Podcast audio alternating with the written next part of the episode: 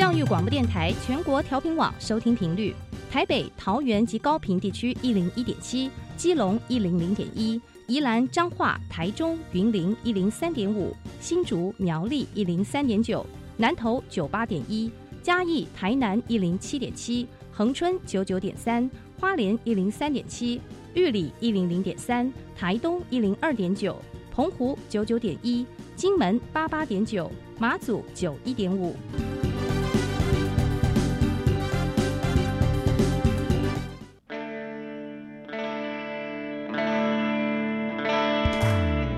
时时有惊喜，生活处处是学习。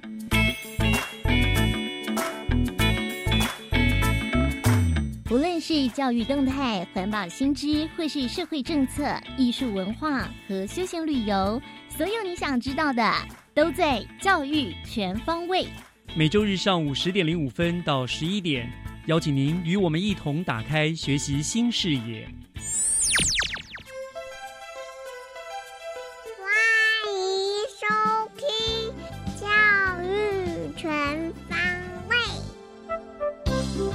早安，各位亲爱的听众朋友，欢迎收听八月六号的教育全方位。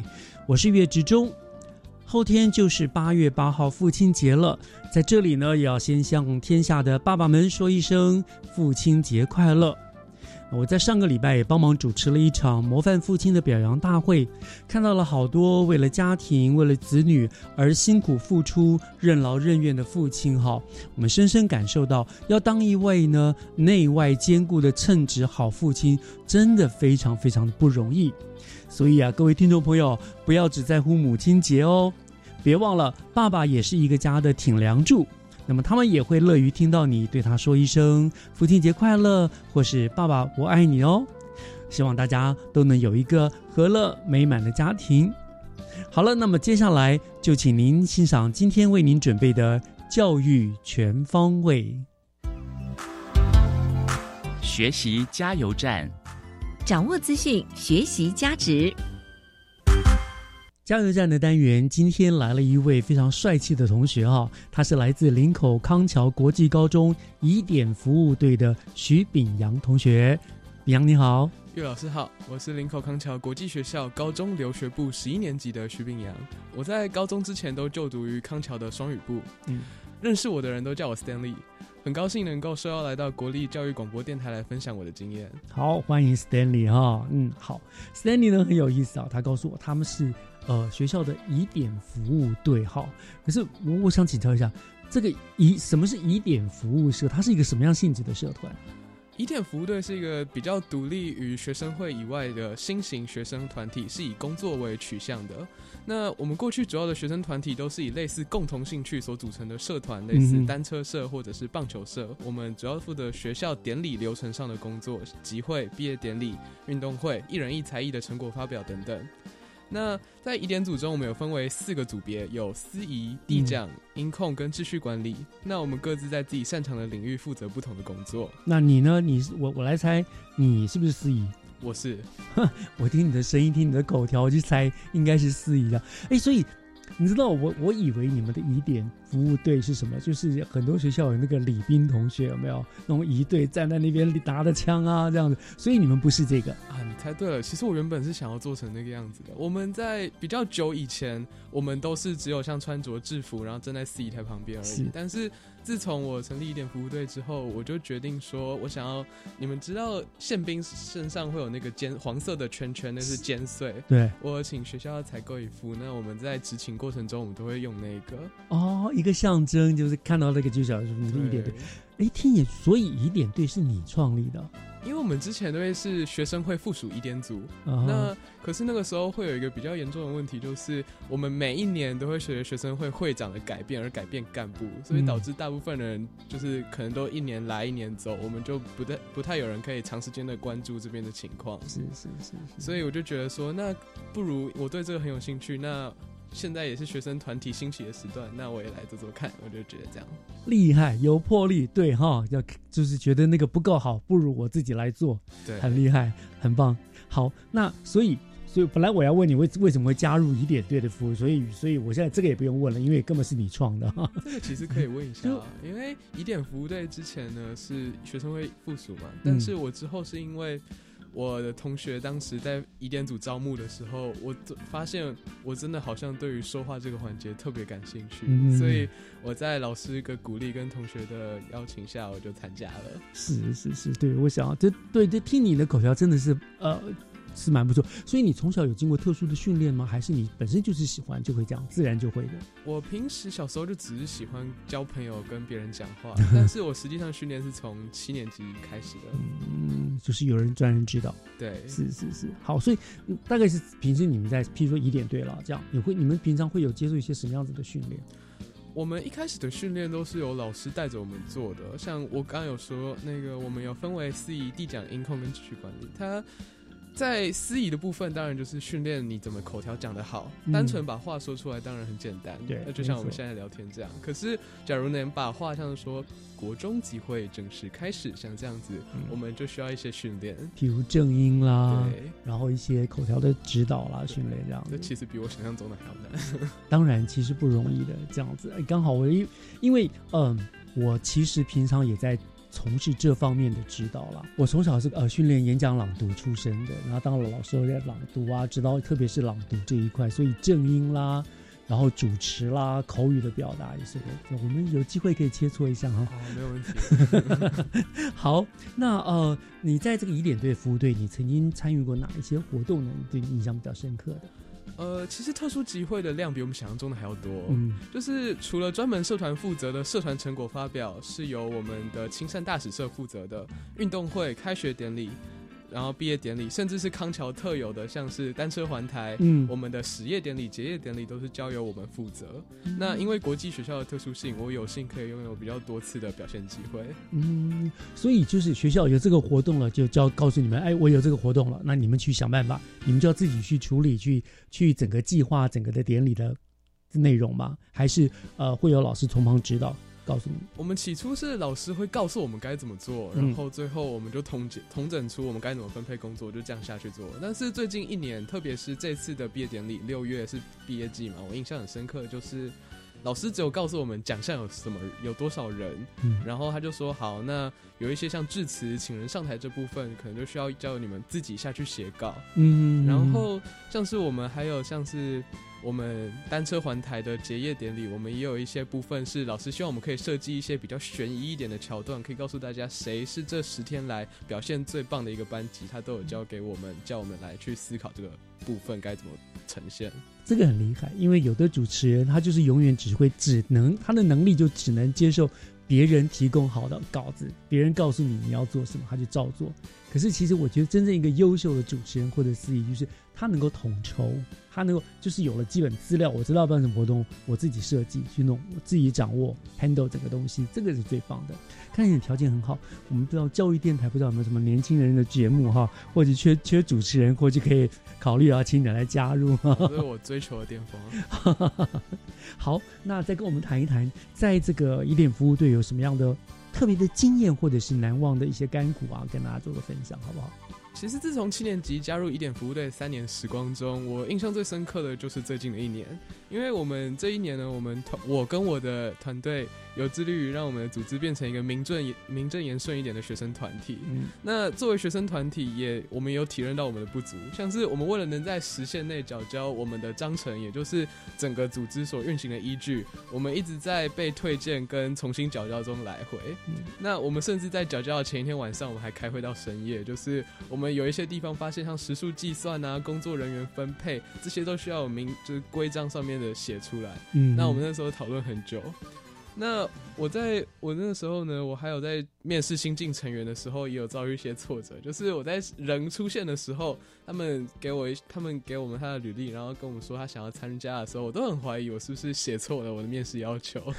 然后就是有一些人会不知道他们是来这边做什么的。但是很幸运的是，我最后也招募到我认为非常有对这方面有兴趣，也非常有能力的组员。那这一切的体验让我高中生活变得更加有趣。是啊，我觉得很有意思。就我觉得你真的是一个将来是可以是一个做大事的人呢，你很很有规划，还能够过滤这样，嗯，很适合做老板或什么之类来筛选这样别人啊。好，那呃，最后跟我们聊聊吧，这个参与这个服务队，您的收获跟感想啊。回想我当家当时参加一点服务队之初，只是不想要单纯的在舞台上方听着师长说话演讲，但我想要有更在这段时间有更多的事情可以做，不会只是一昧的抱怨环境。嗯，但随着我的能力有有改变周遭，我有能力改变周遭的环境之后，我发现要考量的不仅仅是自己的工作内容，我需要做的比自己分内的事情更多更多。环境才有可能随着你改变。嗯，当然会有气馁的时候，例如遭遭遇挫折。但是周遭的同学用行动告诉我，不一定要遵从一成不变的规则。但是若你自己认为你的环境或你的情况有需要改变的地方，就用自己的力量去改变。很高兴我有当初有做出这样的选择，就是我有做出自我有能力，就是可以成立自己的学生团体，在此时给我满满的收获。是，我想很棒哈。与其抱怨，不如起而改变，对不对？这是很棒。而且我觉得也很幸运，是因为你读康桥，因为他们给你可以给予你这个样的环境，让你去发挥。康桥无可否认，就是给予我们很大的动力，可以去成立。就是告诉我们自己想做什么，那他们又给我们一定的空间来发挥。是，好，你你说刚刚你也说你也是留学部，所以未来你也可能要到国外去留学。对我计划想要往日本发展。日本，那你大概会走什么样的？还会将来会跟这个，譬如说可能是呃传播媒啊之之类有关吗？还是说你可能会往哪个方向走？我其实也是想往心理学方面走，因为我很喜，我很享受与人对话的过程。嗯，那可以了解他人的烦恼，然后与自己的经验结合之后，或许可以出现一些比较特别的解决方法。哦，好，你跟我呢有部分相似，部分不同。不相似就是我们都很喜欢这个口语表达。其实我小时候也是觉得说，哎，看他在台上，不如我自己来。哦，这个，但是我很不喜欢心理学，因为我很不爱听人家诉苦。好，说好不错，那这个心理学，但是如果有机会走上这个传播媒体的话，你会愿意吗？当然啊，这其实其实是我小时候的志向之一，但是有时候我会发现我可能没有办法，就是因为我们其实还有一个部分训练体力的部分，我好像没有办法两到四个小时一直不停的站着，然后。就是不能驼背之类的，所以我就觉得说，我可能没有办法胜任像这样子的工作。不会啦，那个也不会两到四个小时都让你站着了。而且如果你做主播的话，是坐着的啊，那个很轻松的，对不对？啊，好，不论如何啦，我想你很棒。呃，你们都跟我们之前访问的康教同学都一样，我发现你们都有很有自己的目标方向，也都知道该做什么，现在到底在做什么。而不是盲目的在那边一昧的啊，老师叫你读书你就读书，我觉得这个很棒，很真的很谢谢你啊。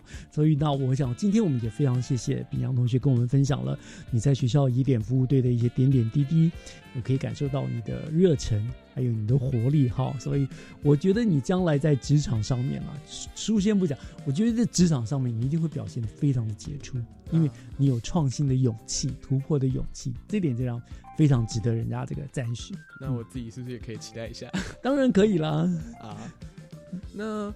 如果是这样子的话，我可能认为，如果是未来往传播媒体发展的话，那老师有认为哪一部分、哪一些科系可以推荐吗？哦，就是比如说新闻系啦、传播媒大界啊、大众传播啦，这些我想都是可以，你可以尝试的。因为我觉得以你的条件，呃，我觉得会蛮适合的啦。对，那不论是口条啦、思路啦，以及你的野心抱负，我觉得。如果你往这方面，我也会蛮鼓励你的，很适合理解。谢谢。好，我下次又是为什么活动节目需要缺欠缺年轻主持人的话，我就我推荐你啊。好，我们等下留下一下联络地址啊，这电话好了，好吧？一定会来。好好，那我们就再一次感谢我们康桥国际中学的呃徐冰香同学今天接受我们的访问，谢谢。嗯，拜拜，拜拜。接下来请听教师小偏方，讲台下的教学经验良方。请听教师小偏方。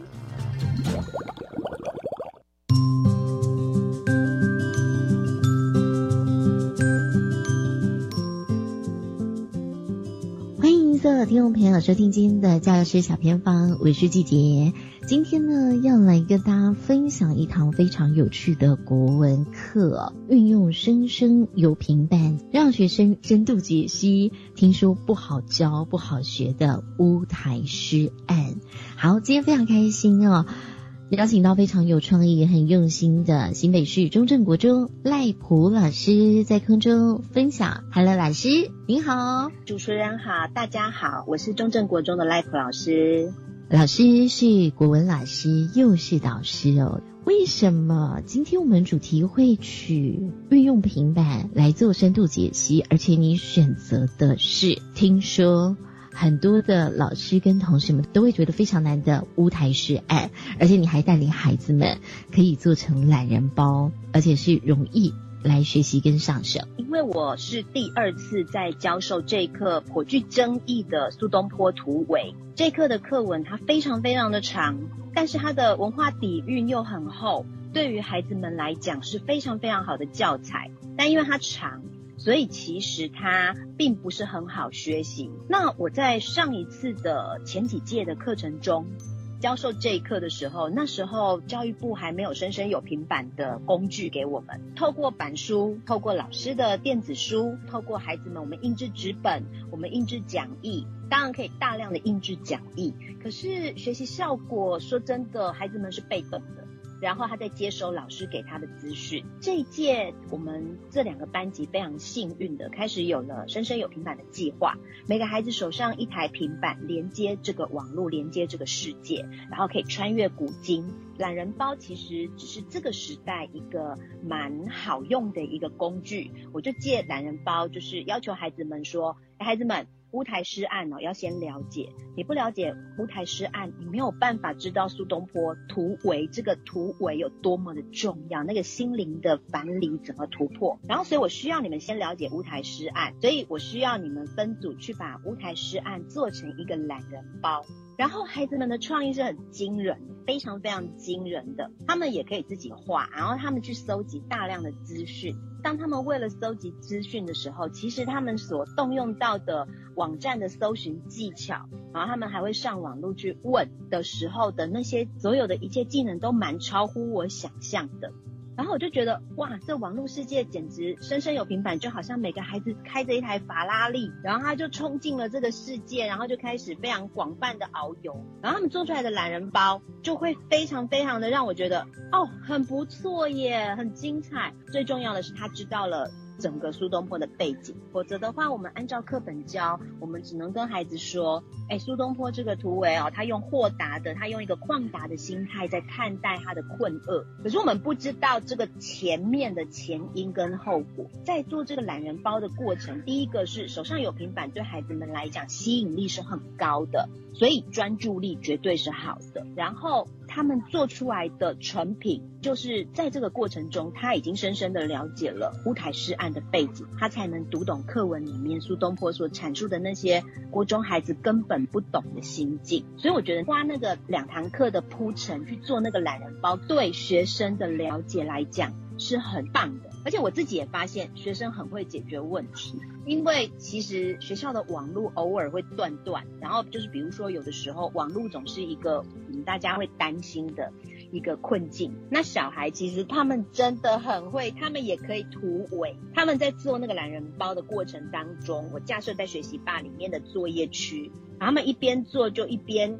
偶尔有时候网络忽然间飘走了，然后他的作业就空了，这样空个两次，孩子是很没信心的。可是很有趣的是，后来有小孩教大家说，没有关系，你们为什么要先坐在学习霸作业区？要先把作业做在备忘录，备忘录做了，就算网络飘走了，备忘录还会在。然后我就觉得，哇塞，你可以突围耶，你可以突破任何的板理，你已经找到方法，而且还可以分享。所以其实，在深深有平板的这个课程里面，教孩子们做这个突围的懒人包，其实我觉得我看到的很面向是很广的，真的好棒哦。所以老师是不是这样的方法，不是只能够用在国文课，甚至不是只能用在苏东坡突围这样子的？是是是，对。所以。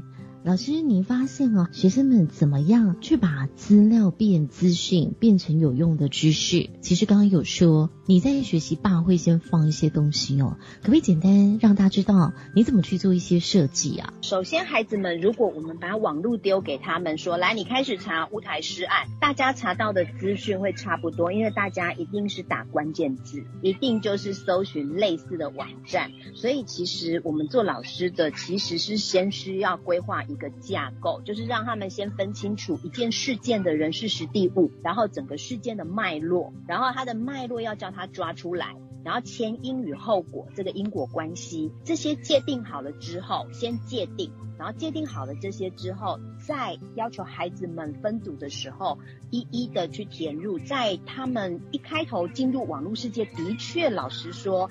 在这种文学、这种苏东坡这么多故事的情况底下，因为苏东坡要查资料真的太多了，所以在这个状况底下，我们需要帮他挑出人事实地物，帮他用一些技巧六合法。刚好我们学校的课程在我们之前的弹性课程里面，其实我们刚好七八年级都上过，刚好也就在阅读理解的这个范畴里面，所以其实刚好就挑出来。然后就跟孩子说，为什么是这样？人是谁？事情发生过程，然后整个后来的结果，然后影响到哪里？有多少人受牵连？整个的脉络抓出来了之后，小孩比较有路可以走，就好像给他一个学习地图是一样的。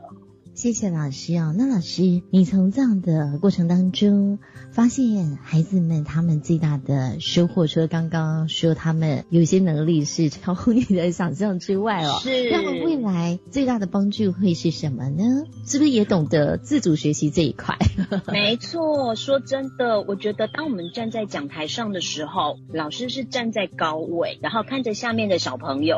可是事实上，在平板的世界里面，小孩子是自主的，他们可以查到的资料。说真的，你给他一条路径，其实他找到的东西跟他所整理出来的东西会惊艳。我真的可以用“惊艳”这两个字来形容，就是小孩子的那种整理的功夫，其实是在脑中建构出来的。我觉得真的不是一大堆杂乱的资料，那些资料网络打关键字都有。重点在于他们的整理的能力，还有他们在网络世界穿梭的能力是很超乎想象。他们还会连接影片。截影片里面的梗图，然后去穿梭苏东坡的表情，然后听到自己要被刑讯的惊讶的那个态度。弟弟送鱼送错了食物来给他，于是他误会自己已经即将要被砍头了，然后整个那个梗图都做出来。我觉得其实我们在平板里面啊，老师是辅佐者，老师真的是旁边的拉拉队，然后小孩子是主体。我很明显的感觉到，我不需要在讲台上面大声疾呼，而是我是在旁边说：“哎，加油！你找的怎么那么好？你这怎么那么棒？”然后学生的收获，我相信是在他们整个的学习的技巧还有自信心的建立，他们比老师还厉害耶。所以老师你会觉得非常的骄傲，我带到这么棒的学生。所以老师，你未来还想怎么样运用呢？用平板来做其他的事？其实我们后来就会继续用，因为我们九年级接下来也有一课好长的课程是莎士比亚的《罗密欧与朱丽叶》。《罗密欧与朱丽叶》那一课，它由英国文学这样翻译过来。在上课的时候，这种爱情故事由老师讲述多无聊啊！可是如果像这样子开放平板，让学生去查古今中外的爱情故事，去抓类似的，或者是布一个作业，学生找出来的，就像有学生他就直接去找梁山伯与祝英台，而且梁山伯与祝英台是我们的妈妈辈在看的故事，或者是阅读量真的很广的小孩才知道的故事。可是我的学生都有找到，我觉得他们的世界可以很宽广，可以穿越古今。今天这次谢谢中正国中的赖鹏老师。以上就是今天的教师小偏方，我们先休息一下，等一下回来请锁定由岳志忠老师主持更精彩的教育全方位。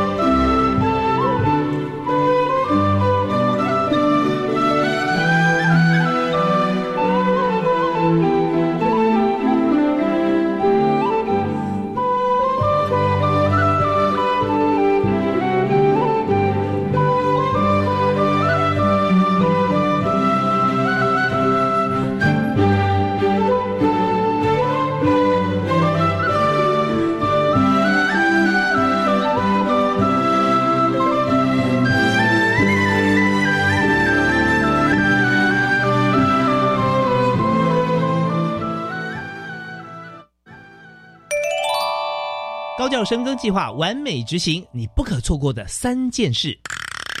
啊，哪三件事？听高教跟我来节目就知道了。哦，什么时候播呢？各位亲爱的听众朋友，大家好，非常欢迎您在每个星期五下午的六点零五到七点准时锁定国立教育广播电台，收听高教跟我来，我是李大华。一定要听，很棒哦！来来来，用微电影记录生命感动故事。教育部生命教育关怀与推广微电影竞赛已经开跑喽！主题是跃动生命，绽放光芒。太棒了，总奖金高达三十二万元。是啊，最高奖金八万元，凡高中职和大学在学学生都能参赛。详情请到教育部生命教育全球资讯网和南华大学生命教育中心网站查询。好棒哦！以上广告是由教育部提供。各位听众朋友，大家好，我是台北市文山第二分局分局长陈瑞基。投资诈骗频传，诈骗集团以稳赚不赔、低成本、高获利等话术吸引民众加入赖群组，推荐民众投资股票。初期会让民众赚点小钱，等到投入大笔资金后就断绝联络。提醒大家，若有声称稳赚不赔的投资方式，务必提高警觉。文山第二分局关心您。以上广告由台北市政府警察局文山第二分局提供。合唱无设限，我们是台北室内合唱团。您现在收听的是教育广播电台。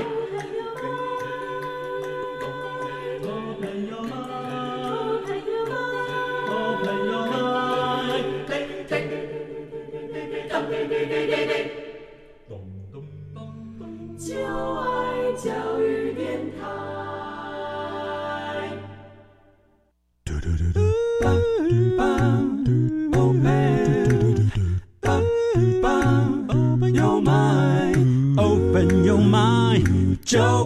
教育电台。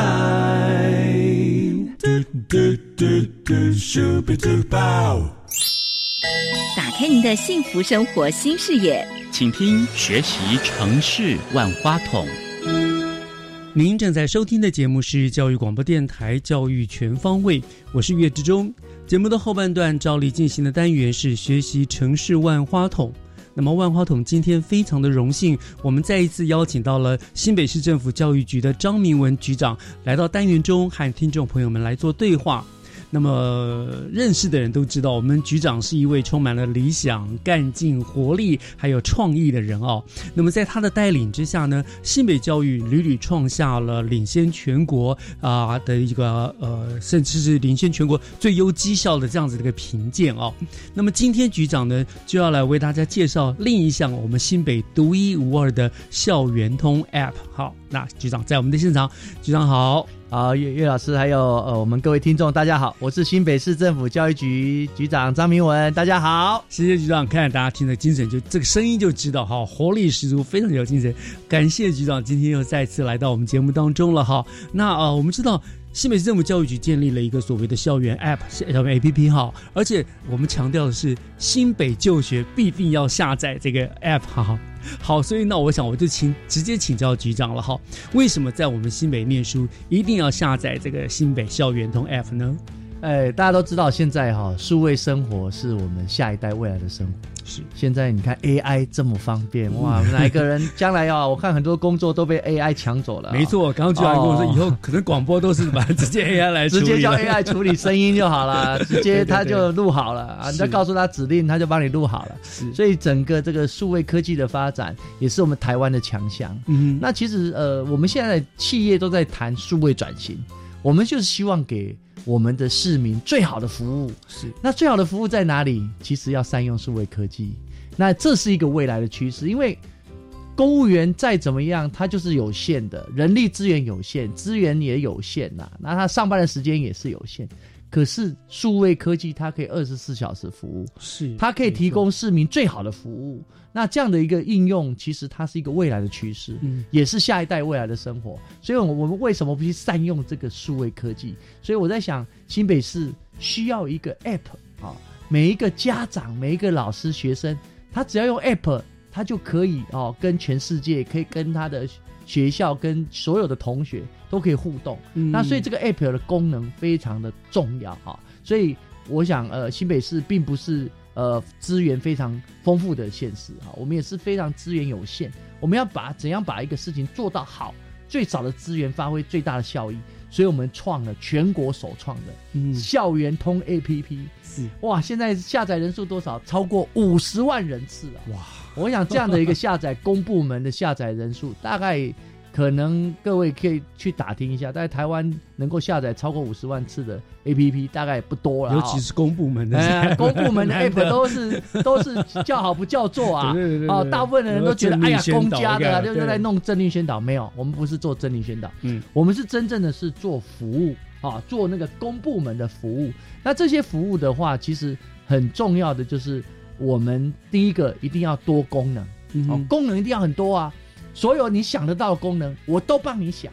啊。嗯，所以我待会会介绍有哪些功能，但是我现现现在我就最早告诉各位，二三十种功能，我们超过二十四种，哇！所以你想得到的功能，而且我们一直在新开发，嗯，想得到只要学生、家长、老师想用的功能，我们都来做模组来把它建起来。第二个要普及啊，哈，嗯，这样的一个普及，你像我们全国唯一的从幼儿园开始，国小、国中、高中职，我们鼓励我们新北市的孩子在地就学，嗯，最大的一个优势就是我们有新北校园通 APP。有的人呐、他后来就到外县市求学，他会发现哇，他以前在新北读书的时候有这样一个新北校园通 APP，要对他多方便，方便太多了。所以我说，真的，我们为什么要下载新北校园通 APP？真的是能够提供最好的服务。是是是是是，所以你看它有多功能，有普及性，而且下载人数有这么多了哈，真的是非常的厉害哈。那呃，它那个下载也很容易啊，不需要什么特别的注册吗？什么的，因为我们般的我们的注册基本上，我们的因为我们校务行政系统都已经建好了，嗯。好、那当然有一个部分是我们现在比较麻烦的，就是呃，有些少数的私立学校啊，因为他自己有校务行政系统，那他就说他就就说他不想改他以前的校务行政系统，所以这个部分我们也还在克服。嗯。但是我觉得基本上所有的公校还有有一些私校也愿意靠过来的部分啊，嗯。我们现在大概就是只要你的校务行政系统，因为有你的家长的电话，对，然后有家长的姓名，只要那个电话、手机，嗯，就可以。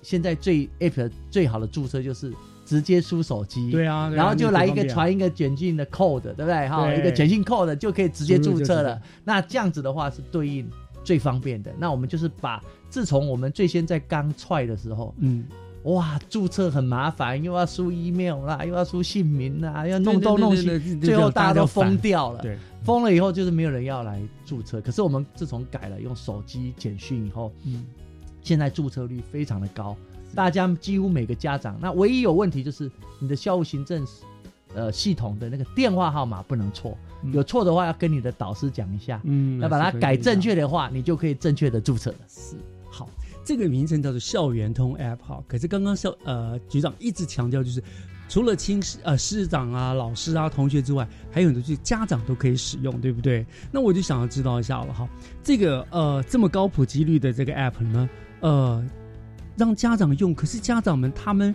有哪一些功能？这样呃局长说等一下会介绍，但是可不可以先谈一下，有哪一些功能是我们家长一定会用得到的？哦，家长哈，我们现在哈，我们对家长非常重视啊，因为 当然家长的满意啊，其实你看靠一个 app，我们就可以帮助家长很多的功能，嗯因为真的我们人力服务是有限的，没错那你要透过这个数位科技给家长，我我第一个当然我们最近在玩一个东西。也是现在民间很夯的，大家都很爱那个集点数啦。哦，哦我们现在叫做揪点揪 I 点哈，嗯，而且我们是跟谁啊？跟 Seven Eleven 合作。哦，这么厉害、啊！哎，对，我们有 Open Point 啊，嗯就是说你只要去玩很多的功能，我上面就会设定啊，你有请假，我给你一点啊，哦，你用它上面去缴费啊，你就然后就可以累积点数，而且这些点数啊，累积三十点就是等于 Open Point 的一点。嗯，你当然你这个一点就可以拿去 Open 换啊 Point 换对啊很多你嗯想要换的东西。所以第一个我们也跟着民间很好玩的，呃因为我们鼓励大家来玩这个 APP，所以我们有揪 I 点哦，就是让你来玩我们的 APP 就有点数可以拿啊。这个很高明，因为很多家长会有这个兴趣，就是他就特别，只要一有几点，他就特别爱很好玩，但我自己也在玩。我觉得全我们整个哦新北市的家长、老师、学生都一起玩啊、嗯我觉得就是要让它有趣，然后很实用，很好玩。对了，因因为已经毕竟服务就是上课就是八小时嘛，你顶多下班了，你要有事情问老师干嘛？可能十个小时，你也不好意思三更半夜一直叨叨老师，对不对？可是有了校园通 App 之后，啊，随时他有什么人问你，他都可以上去查了。对他可以查很多的资讯，还可以有很多的功能，然后又可以赚点数。对，然后我现在举有几个功能哈，大家最常用。第一个，学生有没有偶偶尔要请假？是哦，请假以前还要打给老师，对哦，还要跟老师请假啊。那其实现在不用了。你只要在我们的 App 上啊，直接就线上啊，你特突然啊身体状况有不舒服，或是啊有各种的状况要请事假啊、病假等等，你就马上你就可以在线上直接请假。好，这样子老师也马上可以接收到讯息，就马上可以准许，然后甚至学校就可以完成请假的手续。嗯嗯。哦，像这样的一个程序。其实将来都可以用 App 来解决啊，而且人手一机，家长随时都可以了解啊学生的状况。第二个也是我们呃推的很很不错的，就是学杂费的数位缴费哦，这个也可以用。缴费只要整个学校把它设定好，我们现在是全国最多种的缴费方式，有八种。你想说一般你说 Line Pay，Line Pay 哦，悠游付、台湾 Pay、接口支付、信用卡。Q R 扣呃 Q R 扣银网银转账，还有超商条码，所有你想得到的纸本缴费等等都可以，你直接就留存在我们的校园通 A P P 啊。那先基本上缴费证明也都在校园通 A P P 里面，家长就直接可以下载，所以整个数位缴费节能减碳完全的都解决了哦。所以这个学杂费减在呃减数位缴费现在也是家长最欢迎的。这个真的很方便，因为很多家长上班也忙，你还要特别去缴费啊，干嘛的，真的是蛮麻烦。这个随时就三分钟、五分钟就缴完了。上上班上喝喝喝杯水的时间，他随便对啊，就就不会不会忘记啊。所以像这样的方式，真的是整个数位时代，我们的整个政府的服务真的都数位化。嗯，那还有一个最近也是很夯的，也是我觉得我个人觉得非常有成就感的，就是宝贝爱健康健康护照。嗯哼。你孩子到底最近身高体重如何？嗯，哦，他的身体健康检查的资讯，这些家长哦，我觉得健康第一了哈。他的视力、他的身高体重，还有体适能的测验结果，我们都会学校都会记录在他的个人资料里面，家长就可以看到他个人的健康护照。我们会觉得说，健康是孩子最重要的一辈子的啊。我们要一定要照顾，要注意的。所以像这样的宝贝爱健康的一个健康护照，我们通通在 App 里面哦。那你像我举例，像我们的营养午餐，嗯，也在我们的 App 里面啊。今天吃什么？你点下去就看得到。所以我们有二十四种，我只是简单介绍这几个啊，跟外县市各县市大概没有的。哇！我特别举这个例子啊，给大家知道说这个 App，而且啊，各位要知道 App 的功能是。无限扩充，嗯，随着时代的进步跟需求，还可以依照家长的需求，我们慢慢的再去开发更多新的功能，让家长的满意度还有整个的服务会做得更好。我听起来真的很厉害呀，而且。这样子给了，就就以家长的角度来说，我们真的方便了很多哈。以前很多事情要等候老师的通知，检查完毕之后通知啊，又传纸的，又写写联络簿啊什么的。可是现在家长其实随时可以知道了，比如说视力检查，孩子们是不是眼睛有问题啦，什么问题，哎，立刻从这个 app 里面就可以知道，就可以去处理了，这样。所以对对这样来说很实用哎，他可以第一手的资料就掌握住孩子们在学校干什么什么事情，对不对？所以我讲呃，整个我我们为什么推新北校园通 APP，真的对于整个服务的满意度也好，或是呃整个对于未来的趋势，还有我们新北教育的特色，都可以跟这个 App 做结合。我觉得它的功能啊，随着我们这几年的操作跟努力啊。它逐年的一直在扩增，然后让整个呃校园通的 A P A P P 哦成为一个。教育界的一个典范，真的是典范，真的是名不虚传啊！好，那刚刚因为我们呃局长也说了，我们其实现在教育圈都非常非常重视家长们的反应的意见，所以我才会第一个就先问这个 app 的家长呃使用之后有什么好处嘛？哈，那当然了，使用 app 不是对家长好而已，对于我相信对于整个学校的现场啦啊也都有很大的帮助。不过我们先稍微听一下音乐，听了音乐，音乐回来之后，我们再从究竟这个这这个东西的呃 app 哈，在校园里面的使用。之后有带来一些什么样的实际的效果跟改变，好不好？好，我们回头来再来谈这个部分。谢谢局长，好，谢谢。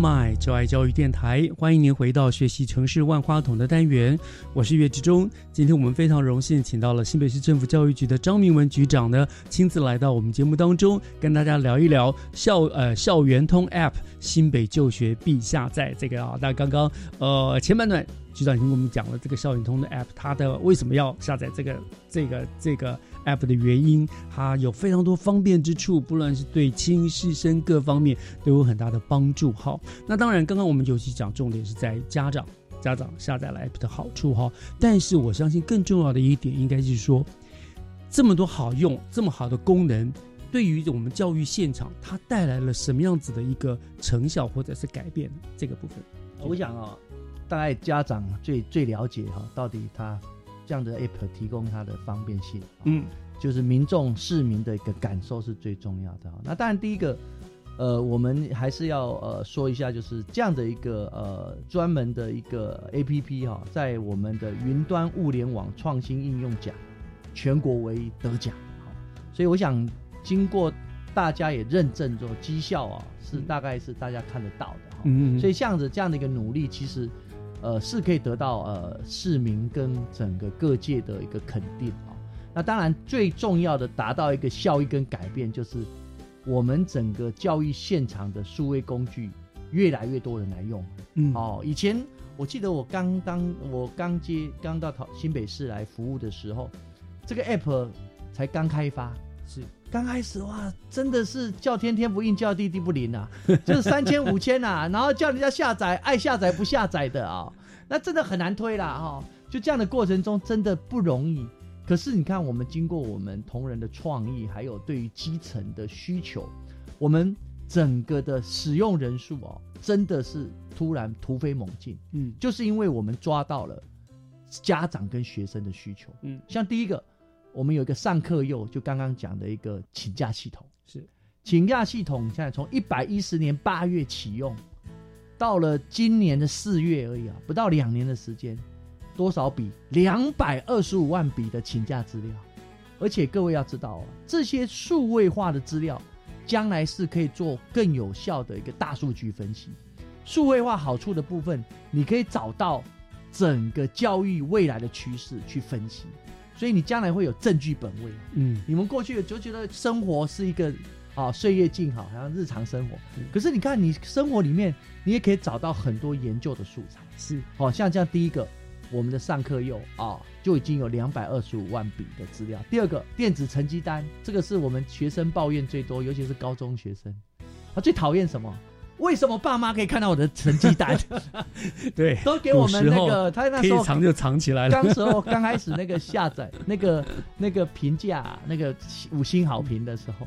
那个有的学生就故意给我们一颗星啊，他说是因为成绩的，你怎么可以把我的成绩给我爸妈看呢？我们当然也觉得，我们也虚心接受了。但是就说，像这样的一个下载，也是排不到两年，嗯，二十五万笔的下载电子成绩单，嗯，哦，所有的成绩，孩子的学习状况。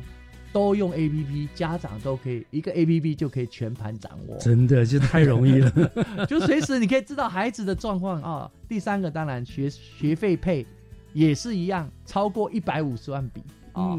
然后教育放送台啊，我们放送台就是一些重要的一些教育资讯。嗯，其实过去我们政府有很多一些正确的资讯都没有办法到家长的手上啊，我们就是。当我们的 A P P 公告的就是一个正确的啊，政府的官方的资讯，像这个，我们也希望大家能够了解，这样子的话才可以接收正确的资讯。像这样也有两百二十万二十万的人次，所以这样的部分它的效益啊，我们也发现说，透过这样一个努力啊，其实在服务上面真的可以帮助非常大。当然，最重要的简化整个行政流程。过去我们发一个公文啊。真正要到家长的手上啊，可能要留一两个月啊，真的。然后家长还不知道到底政府做了什么啊，或是，或是我很多的重要的到底教育局有有帮我孩子做了什么，我还要注意什么吗？像升学的资讯，嗯，以前都还要被动的，而且还要家长要很辛苦去受到去收集资料。是，那我们现在就可以主动的提供家长很多的一个啊资讯跟正确的资讯，那个管道跟行政流程。整个都大幅的简化。对，以前的管道是有有阻塞的，对不对？可能某个地方就是不通，就是接不到，会卡住啊。对，有的地方你中间就断了。是，你要从教育局到学校，学校要校长到主任，主任到组长，主任到老师，老师还要到家长，然后甚至还要学生带回去，学生把它丢到垃圾桶，你也不知道。所以有的东西，很多的资讯就中间真的那流通跟整个行政的流程，透过 A P P。教育局跟市府是可以直接服务家长跟学生的。嗯，我觉得，当然我有一个理想啊，我自己做教育行政三十五年，我不希望给老师太多额外的负担。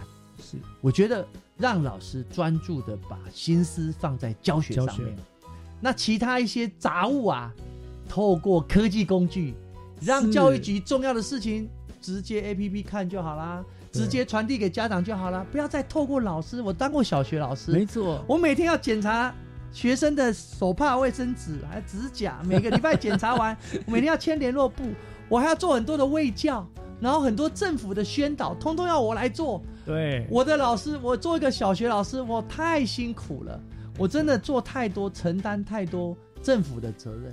是政府的很多的工作，其实透过数位科技的发达。未来是直接可以第一手的资讯就直接由政府直接给市民。嗯，我所以这个部分，我觉得这是个未来的趋势，也是觉得将来的数位政府跟数位转型，我觉得新北校园通 A A P P 是可以达到那个理想的。真的可以，我也相信，因为光听局长这样叙述，我就发现真的是太方便、太容易了，而且沟通这个很顺畅，真的是你随时可以可以知道一些正确的资讯啊，对。好，这是这是第一个部分嘛，对不对？对。那好像还有别的部分，这样。呃，当然基点通我刚刚有讲过了啦，所以我们就透过基点让大家好玩，然后大家又喜欢这个 A P P，我们也有诱因大家一起来。那这样子的话，效益非常的大啊。对，这样也节省了很多，我们就说资源的不浪费，因为我们透过 App 就传，以前很多就是要发通知，对，还要印，要印，要用什么，对不对？甚至你还要。过去政府还要去做广告，不用广告啦，你就直接就透过 A P P 传递讯息。对，无形中这样其实为国家省下很多资源呢，甚至环保，对不对？对，哇，非常棒。所以就整个的成效哦，我会觉得这个会是一个台湾未来整个教育行政跟整个行政服务的一个典范。嗯，真的，而且我想 A I 的功能真的效益很大啊，这不是。不是事半功倍可以形容的了。而且将来哦，如果 AI 的技术够的话，你在 APP 上面 AI 就只有一个有一个嗯，你模拟的真人在上面，你有问题还可以问他，他就直接回答你啊。最近奖学金哎什么时候申请啊？哦，考试什么时候报名啊？较真什么时候放榜啊？是。以后将来我方相信，透过数位科技，将来可以做很多很多的服务。这样子真真的是。那那那，当然我们聊了很多，然后刚刚聊有关于学校啦，有关于。呃，家长的部分，听说这个 app 里面有一些功能是学校的老师最喜欢的，那是不是可以请问局长，大概哪些功能是是非常受老师欢迎？老师当然我们也要减轻他的工作负担。我刚刚讲到说，老师真的应该要让他专心的专注在教学哦，每天去备课，怎样把上课教的精彩啊，让学生学得更好啊。所以很多的杂物啊，能够最好是。帮他设计的越简单越好，嗯，所以像第一个，我们就做了电子联络簿。啊，因为过去老师就常常要跟学生呃，要跟家长沟通，尤其在下课后，哇，不同的那个亲师沟通啊，很辛苦啊。那过去当然也可以有，也有用赖群主了啊。那有时候群主上也有很多哦，很多不同的啊意见，然后也是其实老师也非常的花很多的心血。那当然。我们的电子联络部就透过这个 A P P，就是可以有一个啊整个个别对话的功能。嗯，家长有任何问题，直接跟跟老师互动啊。那家长也可以及时直接透过 App 了解学生在学校的状况。嗯就像我们有伤病系统、减伤系统，最近也最近刚推出来，我们的校护只要呃帮学生处理伤口，那个意外事情很多，小伤口很多啊。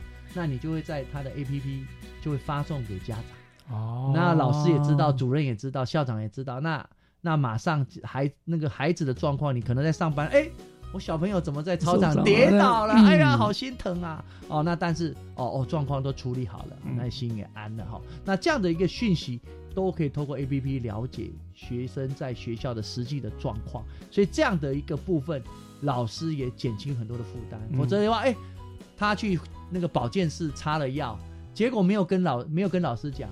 然后他回去跟妈妈说：“哎，妈妈，我今天跌倒在操场跌倒了。哎，啊，你老师怎么不跟我讲？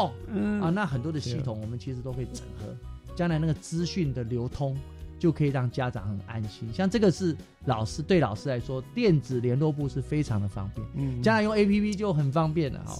那第二个，我们还有做电子问卷啊，比如说你现在呃想要做什么，要不要参加家长日啊？要不要参加运动会啊、校外教学啊、很多的课后课后辅导啊，就你等等的，你很多的出席啦、调查啦，其实我们这时候我们都有电子的问卷，以前还要用发发那个纸本的，还要回收，这也是老师最困扰的一件杂事。你就现在直接用 A P P 就直接问完了，那家长就回答你，哦，你就知道哦，大概统计数字什么都出来了，对不对？你要做班级经营，我觉得。A P P 未来是一个很好的趋势啊，那将来我们也一样会依据老师的需求，去设计出更多的新的模组，嗯，那慢慢的去发展，让这个 A P P 越来功能越来越强大。你像我们新北市就占了全台湾六分之一的人口，嗯，等于全台湾六分之一的人都在用这个 A P P 了，对啊。那我们做的成功，将来全台湾的大家都效仿啦，孩子都可以受益的啦。所以，我们这些工，我们将来我们都不会藏私。未来全国各县市想要用，我们都可以把这经验分享出去。总是这样，我们都是我们新北市打头阵，然后其他就享享受享受这个骑乘哈。那那所以听起来真的是非常方便又实用的 app 啦。那那目前的功能感觉说已经非常的完完备了。可是刚刚局长你也不断的强调说，之后我们还会不断不断有新的呃内容在里面嘛，对不对？让我们整个教学更方便更好使用。那可不可以给我们大概透露一点点啊？就是日后会推出大概哪一些新的功能？那可不可以给我们相关介绍一个一两项？好，一二学年度就是今年的八月一号啊，我们新的学年度我们也又在一直在进步了哈。我想 A P P 的主要的一个呃特色就是希望一直在精进，只要家长的需求，我们就会努力哈。像第一个，我们的我们最大的一个，我觉得也是今年做到的很棒的，我也觉得同仁真的很努力，就是我们过去都要那个到校跟离校。不是家长要知道他到校离校的时间吗？我的孩子有没有安全在学校？以前的话要花很多的钱，要做简讯，花很多的经费资源才能够做到。那现在的部分，我们就是直接让学生在学校就可以直接。进校园或出校园的学生证就刷个卡，那卡机装一下，马上 app 也会显示了，全部都知道孩子的健康，所以我知道安全了没有，是不是到学校？对，什么时候离开学校？像这些，我们都今年新的学年度就会完全全新北市都会做到。第二个部分就是 iCash 又增加了一个缴费的方式，所以我们 iCash Pay 也进来了，所以我们就是让家长越来越方便，这个 APP 持续的进步，做好更多好的服务。是啊哦，所以我们就说嘛，工欲善其事，必先利其器。哈，我想校园通 App 这就可以说是我们新北教育这个亲师生之间最好最便利的沟通的桥梁，为大家做了很好这样一个沟通。所以，所以大家一定要赶快下载这个，如果还没有下载，赶快下载个 App 哈。有很多的问题呢，都能够在第一个时第第一时间就能够做一个妥善的处理了嘛。好，那所以真的新北的老师同学，大家不要再迟疑了，赶快下载哦。好，那我们今天这个大概访问的时间要到了哈，那我们就非常再次感谢局长呢，在百忙中亲自来到我们节目为大家做介绍，谢谢局长，你辛苦了，谢谢各位听众，谢谢，下次见，来，下次见，局长，拜拜。